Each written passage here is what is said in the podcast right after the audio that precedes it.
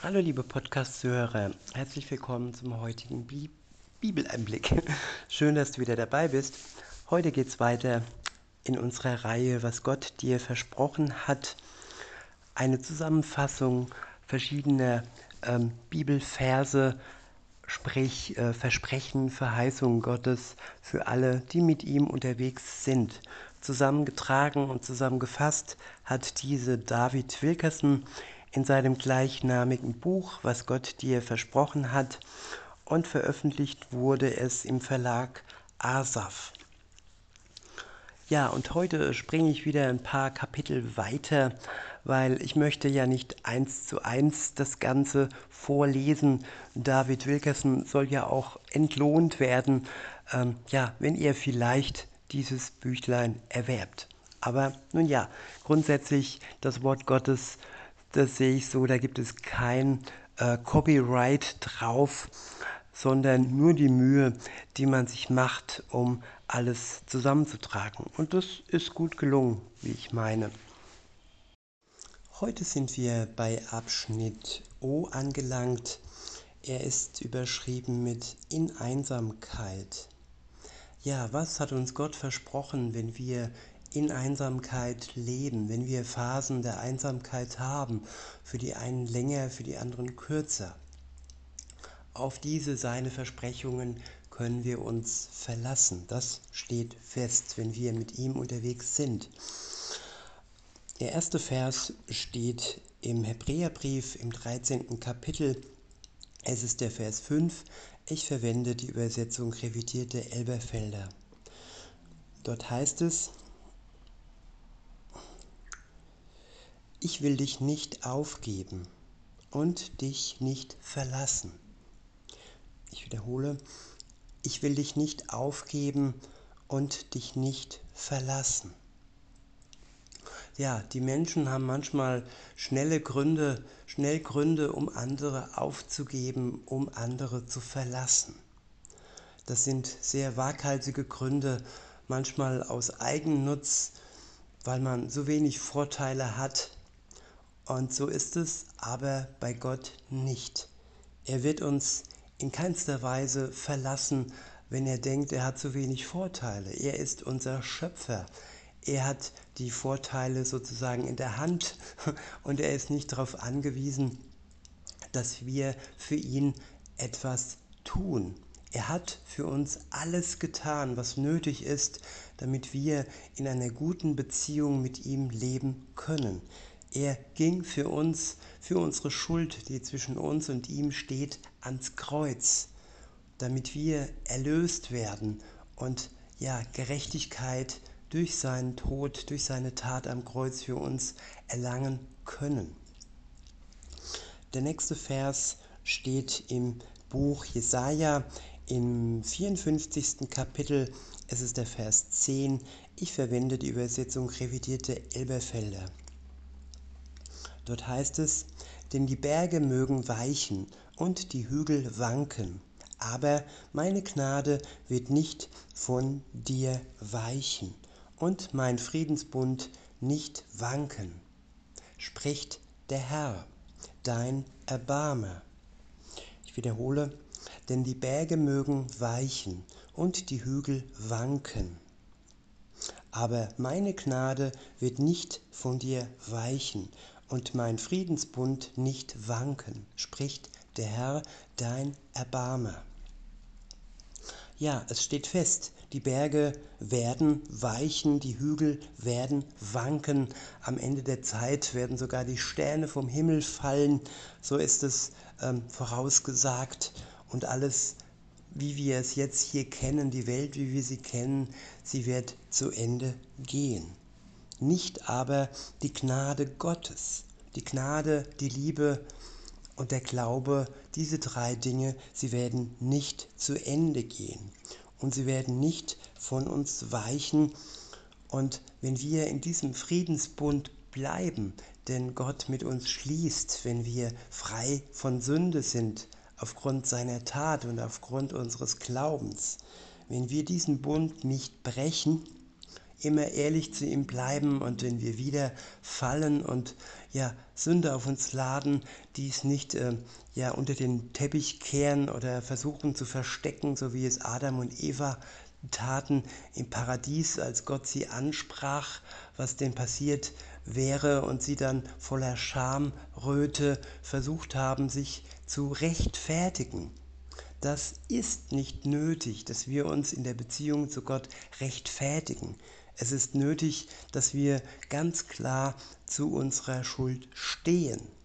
Und wenn wir das tun, dann steht Gott zu seiner Gnade. Dann ist er uns treu, ewiglich. Der Herr unser Erbarmer. Der nächste Vers steht im ersten Johannesbrief, im ersten Kapitel, es ist der Vers 3. Ich verwende die Übersetzung Luther. Dort heißt es, und, unser, und unsere Gemeinschaft ist mit dem Vater und mit seinem Sohn Jesus Christus. Ich wiederhole, und unsere Gemeinschaft ist mit dem Vater und mit seinem Sohn Jesus Christus. Ja, die Gemeinschaft ist und sie wird bleiben. Gott bleibt uns treu, wenn wir ihm ebenfalls die Treue schenken. Der nächste Vers steht im Buch der Sprüche im 18. Kapitel. Es ist der Vers 24. Ich verwende die Übersetzung Schlachter. Dort heißt es, wer viele Gefährten hat, gefährdet sich selbst. Aber es gibt einen Freund, der anhänglicher ist als ein Bruder. Ich wiederhole, wer viele Gefährten hat, gefährdet sich selbst. Aber es gibt einen Freund, der anhänglicher ist als ein Bruder. Ja, früher war Facebook sehr beliebt, man hatte viele Freunde und ja, darauf war man stolz, viele Gefährten um sich, viele virtuelle. Aber ob das jetzt virtuelle Gefährten sind bei all den sozialen Netzwerken, äh, auch bei den neueren, die es jetzt gibt, oder ob es im wirklichen Leben, ja, wenn man ehrlich ist, dann viele bekannte Kumpel sind, denn Freunde kann man die Masse nicht nennen, denn da bleibt keine Zeit, um sich wirklich intensiv mit den vielen anderen zu beschäftigen. Und ja, Gott ist da anders. Er hat viele Geschöpfe, viele Menschen, ja, aber er ist gleichzeitig überall äh, präsent. Er ist in den Herzen der Gläubigen durch seinen Geist und sein Angesicht ist überall auf der Welt und ihm entgeht nichts, weil er den Überblick hat, weil er der Schöpfer der Welt und der Menschen ist. Der nächste Vers steht im Buch der Offenbarung im dritten Kapitel. Es ist der Vers 20. Ich verwende die Übersetzung revidierte Elberfelder. Dort heißt es, siehe, ich stehe an der Tür und klopfe an. Wenn jemand meine Stimme hört und die Tür öffnet, zu dem werde ich hineingehen und mit ihm essen und er mit mir. Ich wiederhole, siehe, ich stehe an der Tür und klopfe an. Wenn jemand meine Stimme hört und die Tür öffnet, zu dem werde ich hineingehen und mit ihm essen und er mit mir. Ja, Gott ist nicht aufdringlich. Er ist höflich. Er steht vor unserer Lebenstür.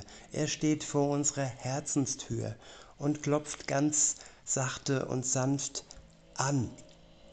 Und wenn wir dann seine Stimme hören, lesen, sein Wort, und wenn wir ihm dann ja unsere Lebenstür die Tür zum Herzen, zur Seele öffnen, dann wird er hineinkommen durch seinen Geist, durch den Glauben in uns und er wird mit uns zusammen essen. Essen nicht nur ja mit dem wirklichen Essen, sondern auch Essen, Speise durch sein Wort und durch seinen Geist. Er wird uns versorgen mit allem Nötigen. Der nächste Vers steht im Jakobusbrief im vierten Kapitel. Es ist der Vers 8. Ich verwende die Übersetzung revidierte Elberfelder. Dort heißt es, naht euch Gott und er wird sich euch nahen. Wiederhole, naht euch Gott und er wird sich euch nahen. Ja, auch hier wieder, Gott ist nicht aufdringlich. Er steht ja im nötigen Abstand zu uns und wartet, hofft Tag für Tag, dass wir uns ihm nähern, dass wir uns ihm nahen. Und wenn wir das tun, das ist nicht weit. Wie gesagt, er steht vor unserer Lebenstür. Und ja, wir müssen nur unsere Tür öffnen und uns ihm nahen durch sein Wort, durch seinen Geist. Und dann wird er auch uns näher kommen und sich uns mehr und mehr vorstellen. Der nächste Vers steht im Psalm 16, es ist der Vers 8. Ich verwende die Übersetzung revidierte Elberfelder. Dort heißt es, ich habe den Herrn stets vor Augen, weil er zu meiner Rechten ist, werde ich nicht wanken. Ich wiederhole, ich habe den, ich habe den Herrn stets vor Augen, weil er zu meiner Rechten ist, werde ich nicht wanken. Ja, das ist der nächste Aktionismus, der von uns ja nötig ist, dass wir den Herrn stets uns vor Augen halten, dass wir ihn nicht aus den Augen verlieren, dass wir Tag für Tag mit unseren Augen oder unseren Ohren ja sein Wort lesen, hören, es in uns aufnehmen, weil er ist da, er ist zu unseren Rechten, sozusagen unser direkter Nachbar, der ja, zudem haben wir es nicht weit und er steht öfter mal vor unserer Tür und klopft an und wir müssen ihm nur die Tür zu unserem Leben öffnen. Und dann nimmt er Wohnung in uns, in unserem Herzen, in unserer Seele mit seinem Geist. Der nächste Vers steht im zweiten Buch Mose, im 33. Kapitel. Es ist der Vers 14. Ich verwende die Übersetzung revidierte Elberfelder. Dort heißt es, mein Angesicht wird mitgehen und dich zur Ruhe bringen. Ich wiederhole, mein Angesicht wird mitgehen und dich zur Ruhe bringen. Ja, Gott verliert uns nicht aus den Augen, aus seinen Augen. Sein Angesicht geht mit uns mit und wird uns zur Ruhe bringen. Ist das kein wunderbares Versprechen? Der nächste Vers steht im Buch Jeremia im 31. Kapitel. Es ist der Vers 3. Ich verwende die Übersetzung Schlachter. Dort heißt es, mit ewiger Liebe habe ich dich geliebt. Darum habe ich dich zu mir gezogen aus lauter Güte. Ich wiederhole, mit ewiger Liebe habe ich dich geliebt. Darum habe ich dich zu mir gezogen aus lauter Güte. Ja, Gott hat uns mit seiner ewigen Liebe geliebt. Er hat sich in den Tod hineingegeben. Er starb aus Liebe zu uns, aus seiner ewigen Liebe, die, nachdem er auferstanden ist, am dritten Tage weiter gelebt hat und weiter leben wird für uns ewiglich, weil er uns mit lauter Güte gegenübersteht. Der nächste Vers steht im Psalm 94, es ist der Vers 94, äh, im Psalm 94, es ist der Vers 14. Ich verwende die Übersetzung revidierte Elberfelder. Dort heißt es, denn der Herr wird sein Volk nicht verstoßen. Er wird sein Eigentum nicht verlassen. Ich wiederhole, denn der Herr wird sein Volk nicht verstoßen. Er wird sein Eigentum nicht verlassen. Ja, wir sagen manchmal, das ist mein Mann, das ist meine Frau. Und das klingt nach Eigentumsverhältnissen. Sie gehört uns. Und diese Eigentumsverhältnisse, ja, die sollten wir klären, auch Gott gegenüber, dass wir ihm gehören, dass wir zu seinem Eigentum werden. Wir sind zwar Geschöpfe von ihm, er hat uns geschaffen, aber er möchte mit uns eine Beziehung, einen Bund schließen, einen ewigen Bund. Und dazu ist es nötig, dass wir uns ihm äh, nähern und eine Beziehung mit ihm eingehen. Der nächste Vers steht im Buch Jesaja im 42. Kapitel. Es ist der Vers 6. Ich verwende die Übersetzung revidierte Elberfelder. Dort heißt es, ich, der Herr, ich habe dich in Gerechtigkeit gerufen und ergreife dich bei der Hand. Ich wiederhole, ich, der Herr, ich habe dich in Gerechtigkeit gerufen und ergreife dich bei der Hand. Ja, Gott ruft uns heraus aus der Ungerechtigkeit, heraus aus der Sünde, hinein in seine Gerechtigkeit, die er für uns vollbracht hat, die wir nicht ja noch erledigen müssen. Wir müssen nicht erst gerecht sein, nein, er macht uns gerecht durch unseren Glauben, dadurch, dass wir in Anspruch nehmen, dass er für uns gestorben ist und wir dadurch Gerechtigkeit erlangen. Und wenn dann die Sünde weg ist und wir gerecht wurden, ergreift er unsere Hand und lässt sie nicht mehr los. Er behütet uns ewiglich. Der nächste Vers steht im Buch Jesaja im 42. Kapitel. Es ist der Vers 16. Ich verwende die Übersetzung revidierte Elberfelder. Dort steht, das sind die Dinge, die ich tun und von denen ich nicht ablassen werde. Ich wiederhole, das sind die Dinge, die ich tun und von denen ich nicht ablassen werde. Ja, Gott lässt sich nicht ablassen von den Dingen, von seinem guten Plan. Er weicht nicht ab. Und wenn er uns die Treue hält, dann lässt er sich nicht überreden. Zum Beispiel der Satan wollte Gott überreden, dass er Hiob das Leben nimmt. Und Gott hat ihm ganz klar seine Grenzen aufgezeigt. Satan durfte Hiob auf die Probe stellen, aber er durfte ihm nicht sein irdisches Leben nehmen. Und das war das, was Gott vorhatte. Das waren die Dinge, die er getan hat und von denen er sich nicht hat ablassen lassen.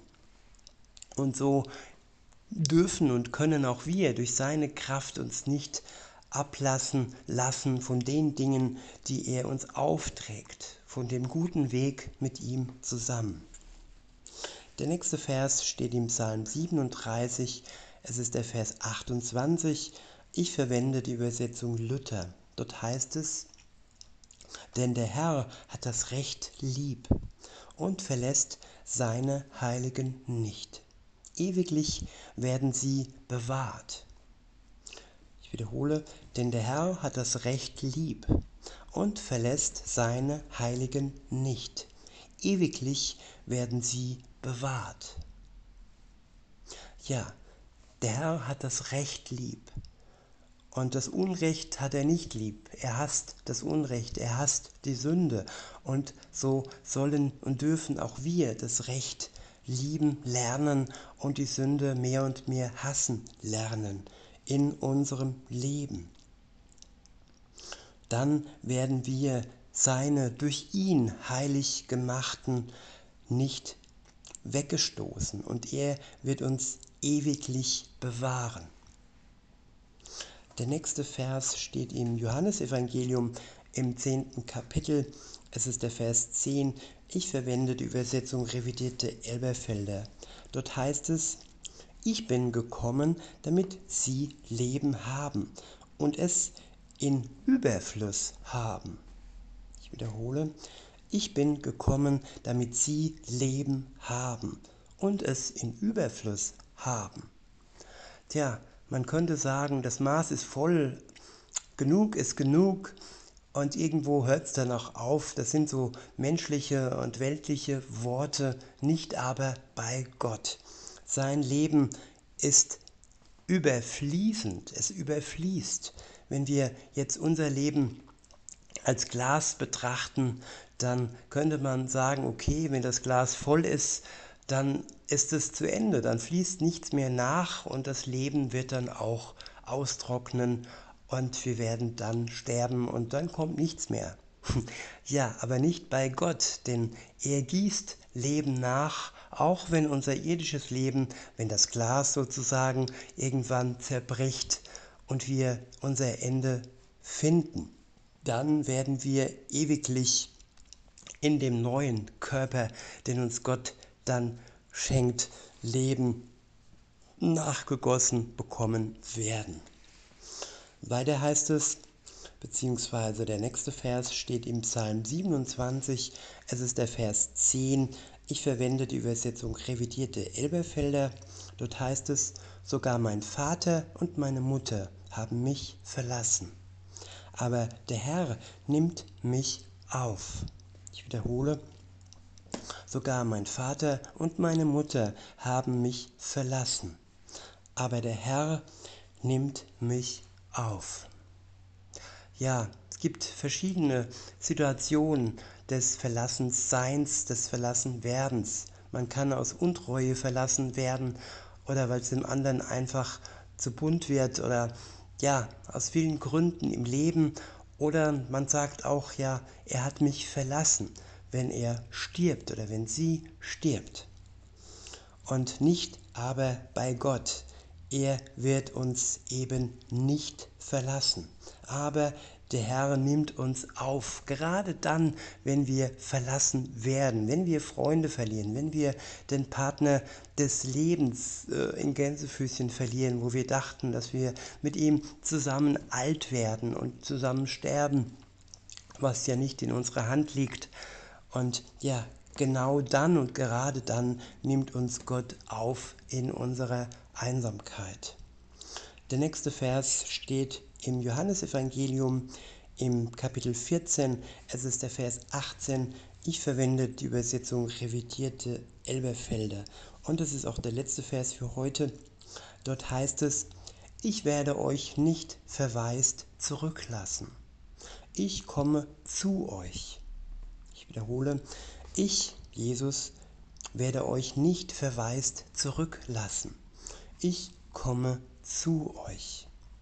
Ja, wenn wir weise werde, Waisen werden, wenn die Eltern, der Partner stirbt und wir alleine sind, werden wir nicht alleine zurückgelassen. Jesus kommt zu uns. Zu Lebzeiten, wenn die Welt noch besteht, ja in Form seines Geistes, nimmt er Wohnung in unseren Herzen und dann am Ende der Welt kommt er leibhaftig zu uns, um uns in sein ewiges Reich zu holen. In diesem Sinne wünsche ich euch noch einen schönen Tag und sage bis denne.